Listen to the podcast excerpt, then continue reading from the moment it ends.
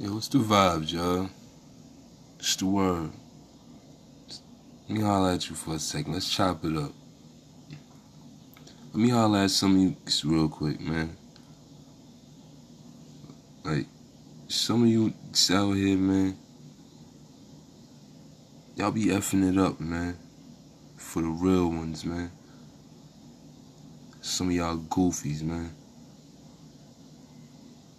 Y'all get the most beautifulest women, the nicest girls, and treat them like ish. You understand what I'm saying? Like they got the most beautifulest like like aura about them. Their persona, personality lit. And you downplaying them. You supposed to build your queen up, not destroy it. It's like, yo, I don't like. It ain't meant to understand some of y'all. I don't try to understand fake or phony individuals, man. Especially if it's just your character. If it's just your character, I definitely don't want to understand that. You keep that over there. You need to start treating these women better, man. Y'all making it bad for real ones like me that when we come around and we trying to get something, we can't get none because they all twisted in the mind behind some that y'all did. That's not cool, bro. Y'all gotta learn to respect y'all women, man.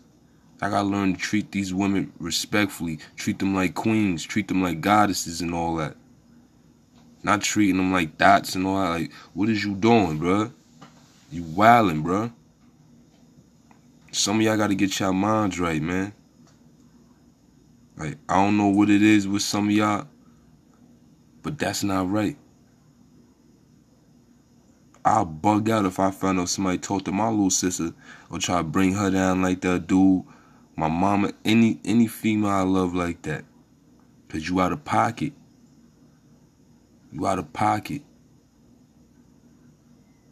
Some of y'all wouldn't be without your girl, man. Or without that shorty that's holding you down, making sure you eat, making sure you clothe, bathe, and all that. Do a lot for y'all, man. And look what y'all turn around and do on them. Making it so when a real one approach them, they don't know how to react or how to be because they done dealt with so many suckers. Feel me?